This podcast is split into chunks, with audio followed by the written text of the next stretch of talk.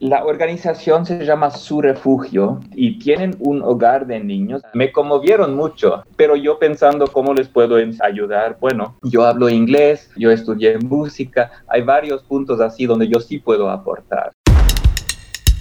Marco Claue es un hombre de barro. Conocer más a los niños lo desafía a ser más como ellos. El hombre fue formado para la creatividad, para construir y elevar la vida de los que están a su alrededor. Siendo tan humanos, son una extraordinaria creación en las manos del alfarero. Hombre de Barro, con John Varela.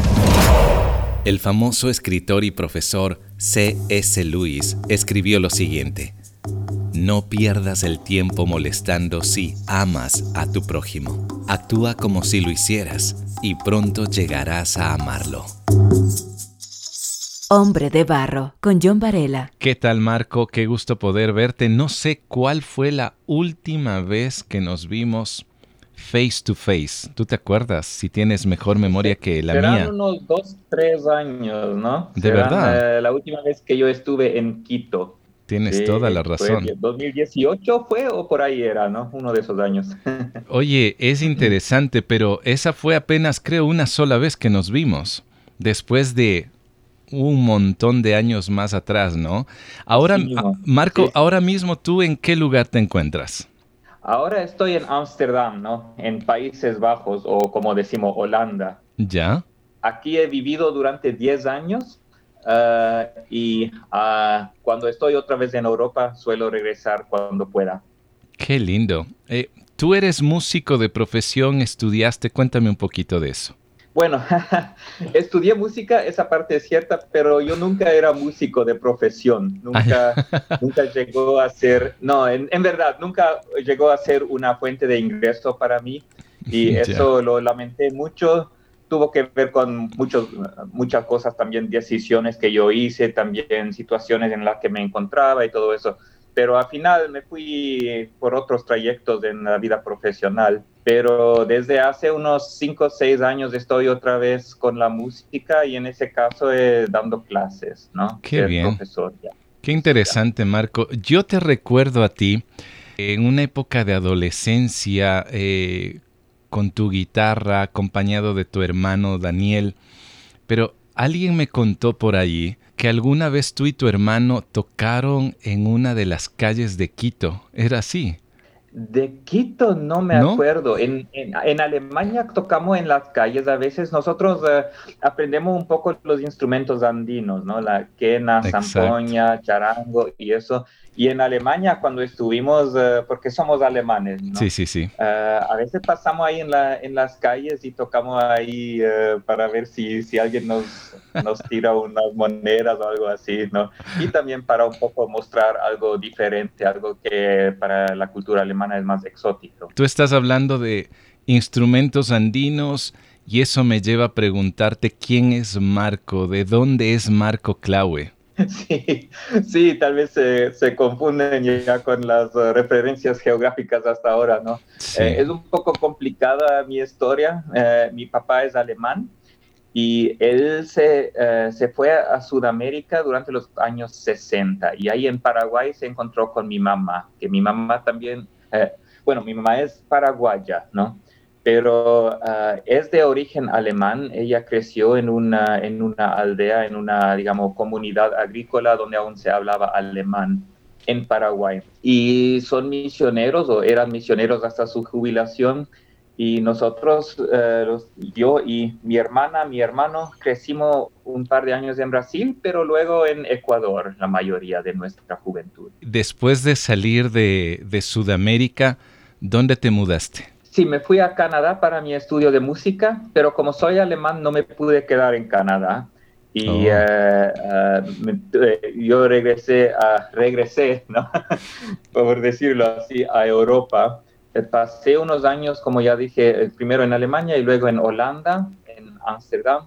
Pero ahí, el año 2014 era, que hubieron varios cambios en mi vida, en la vida profesional, en, mi arreglo de cómo está, eh, de, dónde estaba viviendo, en lo que es mi familia, porque mis padres eh, que vivían en Alemania se mudaron otra vez a Paraguay.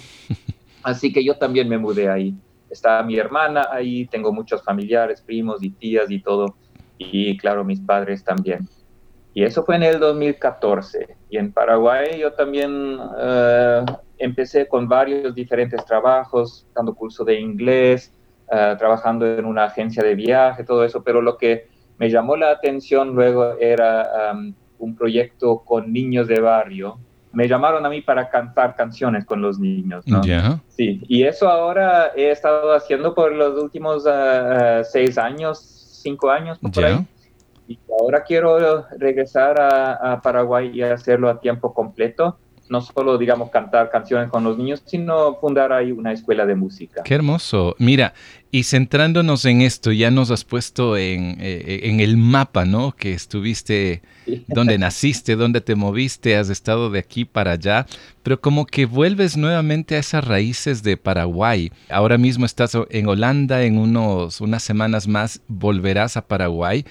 Y hablando de ese trabajo que tú tienes con niños, eh, te pregunto, ¿qué te motivó la labor que estás realizando con niños?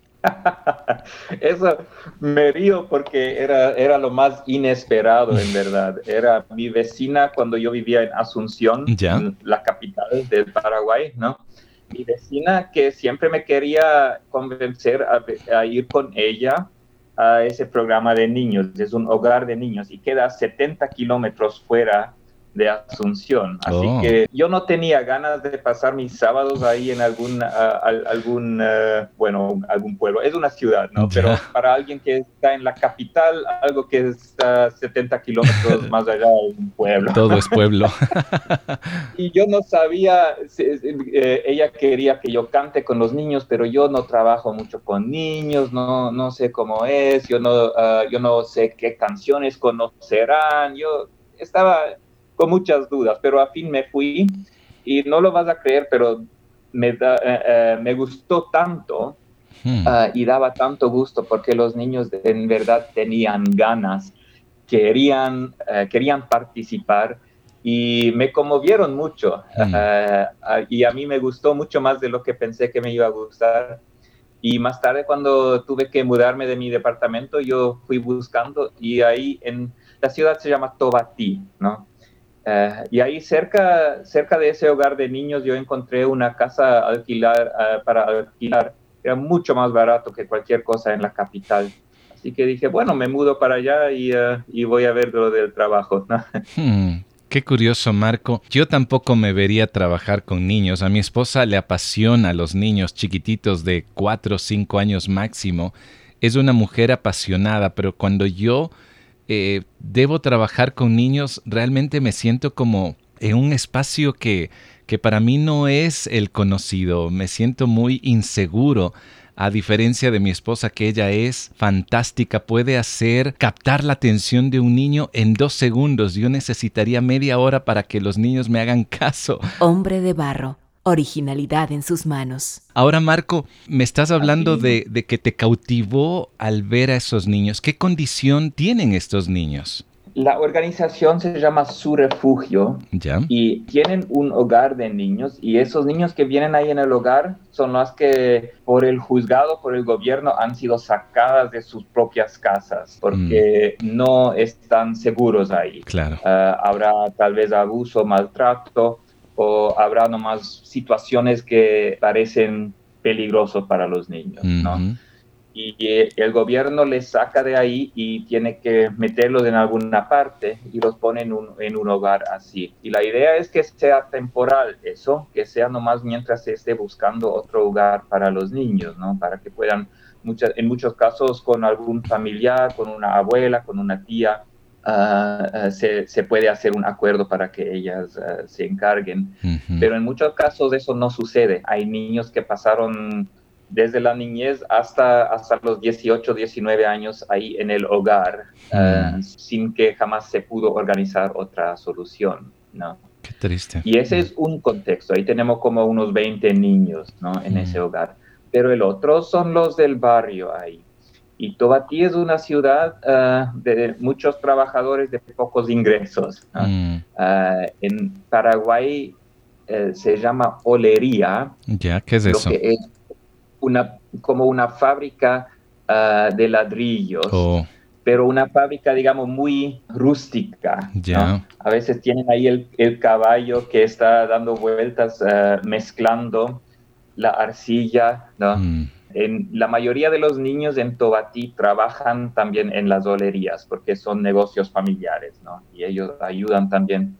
Y en muchos casos eso no es problema, pero en, en muchos casos sí es problema, porque pierden clases en la escuela o porque se encuentran en situaciones que, que no son aptas para menores, ¿no? Cosas así. Bueno, y con, esos, eh, con ese grupo trabaja ahí ese ministerio, la, la organización Su Refugio, trabaja con esos niños en Tobati. Qué interesante. Estoy aquí googleando mientras hablo contigo y encuentro que, que Tobatí es conocida como la Villa Artesanal. La ciudad de Tobatí es considerada la capital paraguaya de la artesanía. Entonces estás rodeado de mucha artesanía allí, pero a la vez de lo que tú me cuentas, de grandes necesidades. Ahora, Marco, ¿puedes de pronto contarme cuáles han sido esas mayores satisfacciones que has encontrado al trabajar ya con niños? Bueno, no era mi primera vez dando clases de música, pero era un contexto muy diferente. Ah, muchas veces un profesor de música se encuentra con niños que no quieren aprender, ¿no? Los padres son los que quieren. quieren que que sean músicos. que el niño aprenda un instrumento y le, le, mandan al profesor de música y ahí eso, digamos, es, es muy difícil esa situación, porque tú como profesor le tienes que inspirar al niño, le tienes que despertar las ganas y dependiendo de su edad y de su carácter, a veces es solo una pelea. Sí, es cierto. te pasas toda la hora de la clase, en vez de aprendiendo sobre la música, te pasas ah, en, en, juegos de, de poder y autoridad y influencia y todo eso. y eso fue la gran cosa que me llamó la atención, eh, que esos niños era muy fácil trabajar con ellos, mm. no, no se complicaban y a ti tampoco te complicaban la vida, ¿no? Eh, les daba alegría recibir, les daba mucha mm. alegría cantar y moverse con la música y todo eso. Y, eh, por ejemplo, una chica, yo le presté una guitarra para que intente un poco y no te imaginas la, eh, eh, la, expresión en su rostro cuando recibió. Ella pasó ahí eh, como una hora así con la guitarra en sus brazos, no sabía oh. tocar, no sabía entonar, ¿no? Pero estaba ahí acariciándole a la guitarra y dando.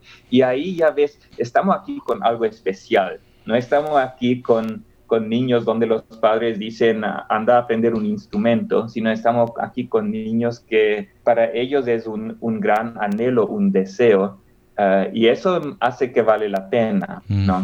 Y también ver que, porque, o sea, la música es algo fantástico, es fenomenal, pero eh, seamos honestos, en lo que es la vida profesional, muy pocas veces va a ayudarte si estudiaste música. Eh, así que también con todo eso tratamos de hacer un proyecto comunitario donde los, eh, los niños tengan también mejores oportunidades en la vida de los que tendrían. Saber entonar la guitarra en, la mayoría de casos no te va a ayudar mucho profesionalmente, pero por ejemplo saber hablar inglés, saber usar una computadora, cosas así sí ayudan.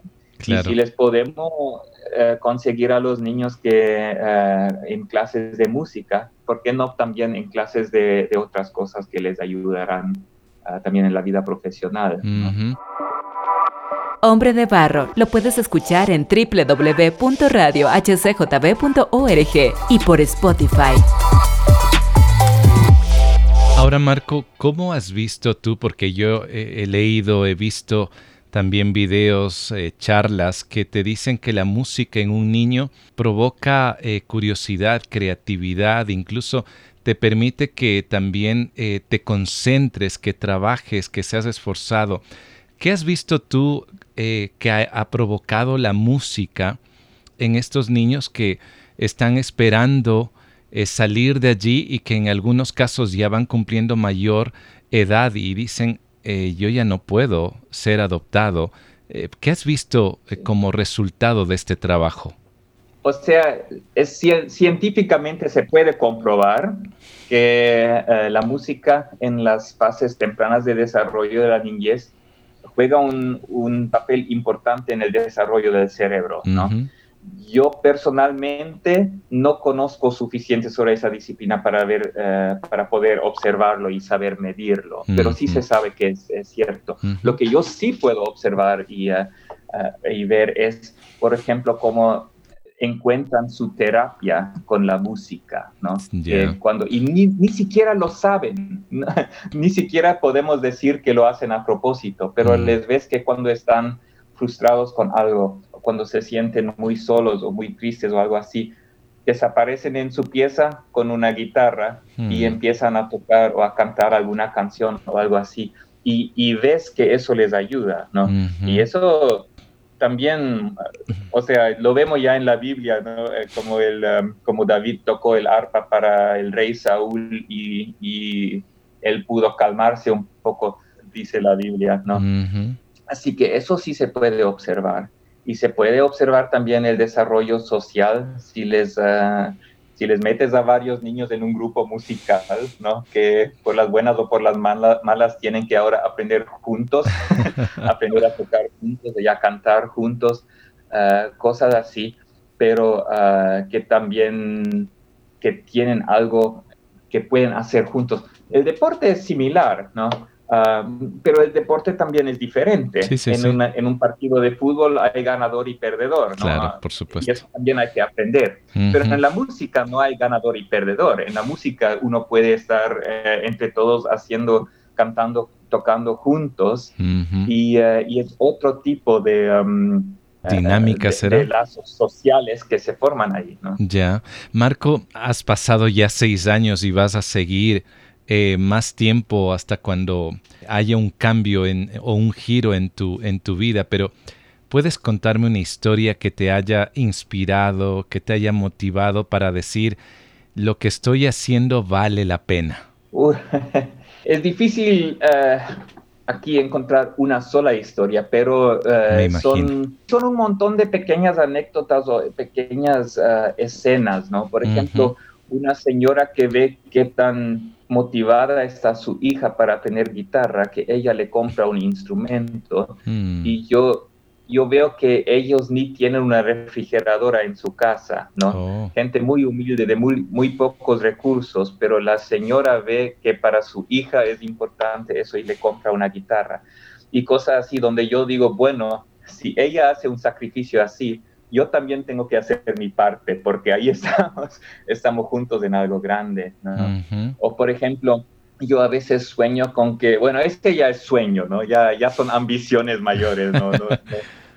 Pero eh, yo en Canadá, cuando estudié música, muchos de mis, de mis colegas en la universidad, de los mejores músicos, no eran de centros urbanos, no, no mm. venían, digamos, de Toronto, de Vancouver, de las ciudades grandes de Canadá, sino de algún pueblito en el interior. Hmm. Siempre me fascinaba eso, porque muchas veces ahí es el mejor lugar para niños a desarrollar un talento musical.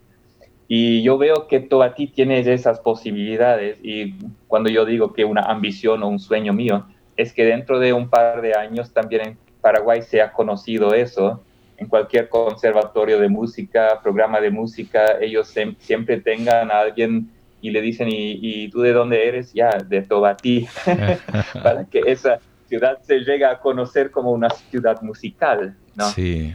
Ah, así que hay, um, hay, hay, momentos que me inspiran y ojalá también haya más, digamos, historias, ¿no? Donde uno puede contar a, lo largo de un par de años qué es lo que sucedió o, cómo llegó a ser una persona o una, una situación. ¿Qué te ha enseñado a ti el trabajar con niños, porque los niños son inocentes, los niños son traviesos, los niños simplemente dicen lo que piensan en muchas cosas, eh, son muy transparentes, pero también son frágiles. ¿Qué te ha enseñado a ti? Lo interesante es que desde el primer día allí en su refugio, era como, como si Dios me está, estaba diciendo, mira, ¿te acuerdas lo que yo dije sobre los niños? y vemos en la Biblia que Jesús habla sobre los niños y dice, de ellos es el reino de los cielos, mm. ¿no? Nos dice que nosotros tenemos que convertirnos en niños. nos dice más o menos que los niños son nuestro, nuestro modelo. O si nosotros nos preguntamos cómo llegamos al cielo, él dice, pues mira a un niño.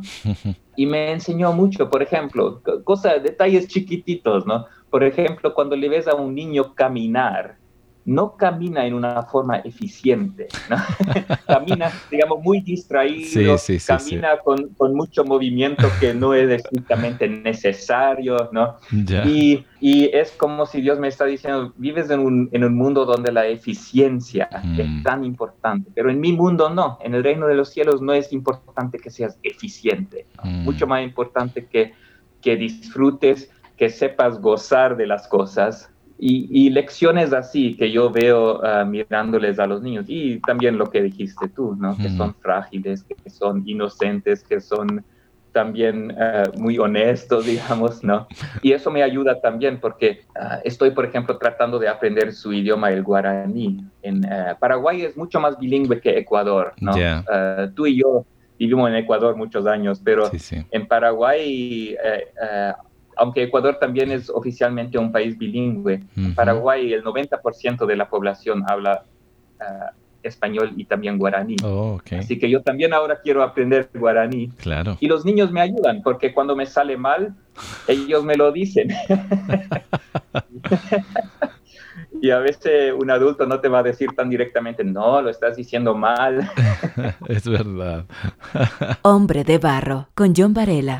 Qué increíble, qué, increíble trabajo. Oye, me encantaría algún momento trasladarme por un tiempo con la familia y visitar y, y sentir lo que tú estás mirando, observando y sembrando a la vez en la vida de este, de este hogar para tantos niños.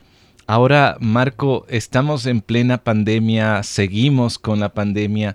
¿Cómo ustedes eh, dentro de este hogar han ido desarrollando este eh, proyecto aún en medio de esta crisis que se está viviendo? Lo bueno es que eh, la mayoría de las clases las tuvimos afuera en un campo te refieres, a un espacio abierto. en, un patio. Ah, ya, ya. ahí casi se podría decir en plena calle. Ah, ok. Pero sí, y también tiene que ver con, ah, digamos, en el, barrio. O sea, el hogar es una cosa, el barrio es otra cosa, ¿no? Y en el barrio, la mayoría de la gente no vive en casas donde se puede, se tiene suficiente espacio, se tiene... Lo, ah, lo que uno necesita para dar clases. Así que ya desde el principio nos acostumbramos a tener las clases afuera oh. y eso nos ayudó, ayudó, mucho durante la pandemia porque ahí eh, eh, el peligro de contagiarse es mucho, mucho menor. La posibilidad de mantener la distancia mucho, eh, mucho más fácil, ¿no? Así que pudimos continuar en forma limitada también durante la pandemia. En el hogar fue también un poco otro tema pero el hogar, aunque fueran muchos, aunque son 20 eh, niños y luego también tienes las cuidadoras y, eh, todo eso, ¿no? Eh, pero han funcionado, digamos, como una unidad familiar más o menos. Así que ellos entre sí aún podían reunirse todos. Bueno, ahí se podía también encontrar lo que uno necesitaba y podíamos seguir pero durante, sí, hubo tiempo también donde no se pudo hacer nada, donde tuvimos que ver cómo hacemos, ¿no? Tal vez hacer en el celular un, un vídeo y enviarles a ellos y oh. decir, ah, aprendan ese ejercicio o algo así. Pero eso también era muy difícil porque no todos tienen acceso a, a celulares. Claro. Y ya con todo el otro trabajo escolar que tenían, que también estaban encontrando la forma de hacerlo en forma virtual, era muy difícil eso. Mm.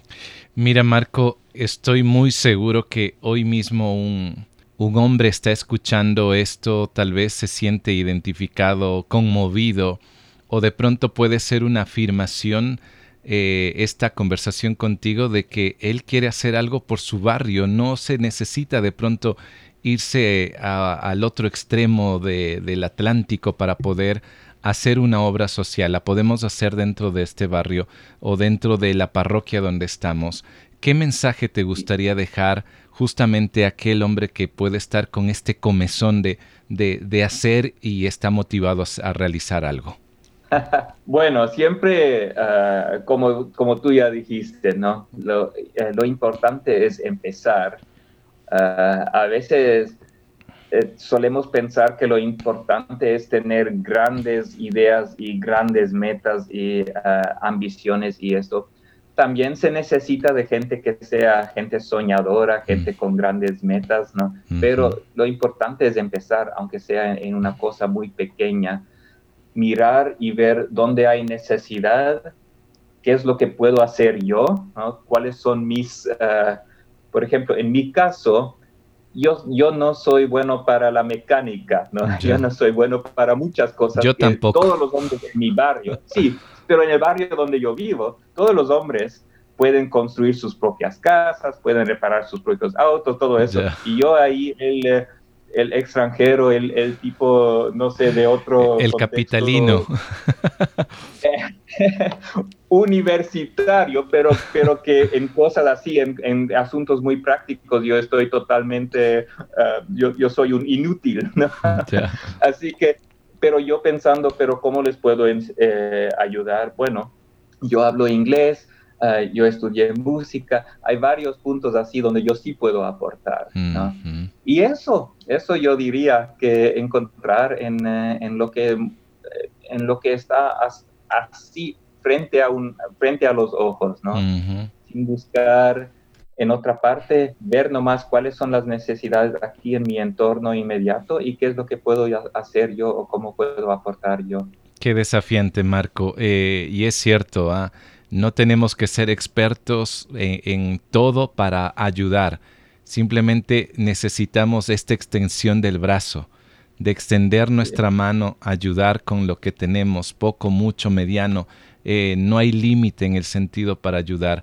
Marco, si alguien desea contactarte, conversar contigo, o de pronto eh, alguien que sea un poco más atrevido y diga, oye, yo estoy más cerca a Paraguay, me encantaría conocer el lugar, ¿cómo te puede encontrar en redes? Bueno, están, ah, quedan invitados para venir a visitarnos, eso sí conectar en red si buscan su refugio. Su refugio. Dos palabras. Sí, es, es el refugio de, de, Cristo, ¿no? El refugio de Dios. Su refugio. Uh, y ahí la página principal van a ver que eh, el, el, hogar tiene obras en Paraguay y también en Argentina y oh, Perú. Y ahí tienen el, eh, el, contacto ahí en Tobatí del hogar. Si quieren conmigo personalmente, marcoclaue.com y mi apellido es Klaue y ese con K, K-L-A-U-E. Con K de kilo. K de kilo, K de kilómetro. También.